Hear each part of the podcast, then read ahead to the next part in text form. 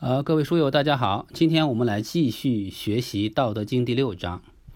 谷神不死，是谓玄牝；玄牝之门，是谓天地根。绵绵若存，用之不勤。本章的内容呢，还是在延续我们上一章的内容啊，来继续描述这个道的体用的。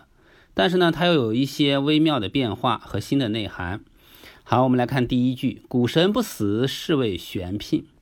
谷山谷，嗯。就是我们这里用山谷来形容道的虚空，在这之前呢，我们说道是视之不见的，是听之不闻的，是博之不得的，就是说它的，呃，这个道的虚空之体的啊。但是这里呢，我们说道呢，其形若谷，又表现了它处卑不动、守静不衰的特点，就是说它非常谦卑，有包容心，也就是我们说的这个虚怀若谷的意思。这里呢，老子尝试着用山谷这个类比啊，来再次生动地描述道的形态。谷神不死，那么神什么意思呢？形容不测的变化，也就是玄的意思。这里的神呢，不是鬼神的神啊，是神奇神妙的这个神。孔子曾说过：“大而化之，之为圣；圣而不可知，之为神。”意思就是说，大又能感化万物，就叫圣；圣到妙不可知，就叫神。这里的神呢，已经不可思、不可议了，就是很玄妙和很神秘了。古神不死，这个不死就是永久的意思。连起来呢，就是说生养天地万物的这个道，也就可以说古神啊，生养天地万物的古神呢，是永恒长存的。这里古神不死呢，其实就说了道的三个特性啊，一个是空虚，一个是玄妙，还有一个就是永久。那么这三个特征呢，连在一起呢，我们有有的时候也可以叫它道的三德，就是说道是空虚的，道是玄妙的，道是永久的。古神不死，是谓玄牝。玄原意是深黑色，有深远、神秘、微妙难测的意思。牝母性，本意呢是指这个雌性的兽类的动物，这里呢是借喻具有无限造物能力的道啊。我们说母性是聘，那么雄性是什么呢？雄性就是牡牡丹的牡啊，我们就说牡丹的牡就是雄性的意思啊。我们在这里提到了这个聘字啊，就会想到一个成语叫什么呢？叫聘鸡司晨。司就是这个司就是司机的这个司啊。我们说聘鸡司晨什么意思呢？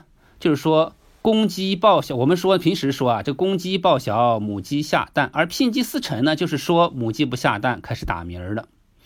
那么这样是不是就阴阳相反了呢？是不是没有天理了呢？所以呢，我们就说这个成语呢，是用来比喻妇女窃权专政、扰乱朝纲的。所以说，我们说，比如说，所以我们说这个《芈月传》里边的芈八子。还有这个刘邦之妻吕吕后，以及大唐女皇武则天，还有我们清朝的这个老佛爷慈禧啊，我们都认为这些都是牝鸡司晨的女人。大家有没有发现啊？这个成语里面呢，隐隐透着一种男尊女卑的这个影射和暗示啊，并且表现了男权的一种理所当然的先天有优越感。但是老子呢，对于牝，对于女性，对于母性呢，却是空前的推崇和尊敬。也就是我们说的老子的主阴上柔的这这种观念啊，在《道德经》中呢，老子将女性的柔韧、虚静、耐心和谦卑，以及奉献的精神呢，表现的淋漓尽致。这个观念呢，和当时盛行的这个阳刚啊、女卑的这种儒家思想呢，形成了强而有力的一个制衡。所以，我们说老子呢是站在了道的高度，将女性的地位提高了一个空前的高度啊。也可以说，我们现在的男女平等观念的一个建立呢，老子起到了不容忽视的作用。和前面连接起来，古神不死，是谓玄牝，就是说生养天地万物的这个古神呢是永恒长存的，这就是叫做玄妙的女性，这就叫做玄妙呃玄妙的一个母性啊。紧接着后边，玄牝之门是为天地根。玄牝之门，玄牝之门就是说玄妙的母性的生门，也可以说玄牝之门就是我们前面说的这个第一章提到的众妙之门。连起来，玄牝之门连起来，这个玄牝之门是为天地根，什么意思呢？就是说玄牝之门呢，它是这个天地万物生化发展的一个根源。最后，绵绵若存，用之不勤。绵绵呢，就是连绵不断的样子；绵绵若存呢，就是绵绵不绝的存在着，好像有，又好像没有。用之不勤，勤呢，就是穷尽的意思。绵绵若存，用之不勤呢，连起来什么意思呢？就是说它绵绵不绝的存在着，似有似无，但其作用呢，却是无穷无尽的。这里我们说绵绵若存，用之不勤啊，强调了道的一个无无穷无穷之用。我们会发现老子呢，到第六章为止呢，可以说用各种方法来，呃，这个描绘这个道的本体和启用啊。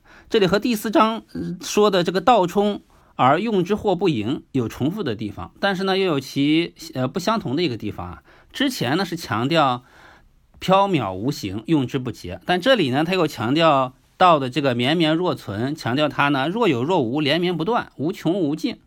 大家可以对比自己体会一下。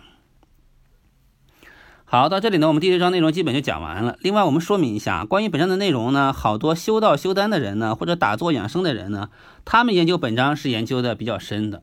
比如他们会认为其中的玄是代表鼻，其中的这个牝呢是代表口，以及绵绵若存，用之不勤呢。嗯，被他们会视为这个运气的这个心法和要诀等等，呃，这就是为什么有人认为《道德经》啊也是一本养生之书的原因之一啊。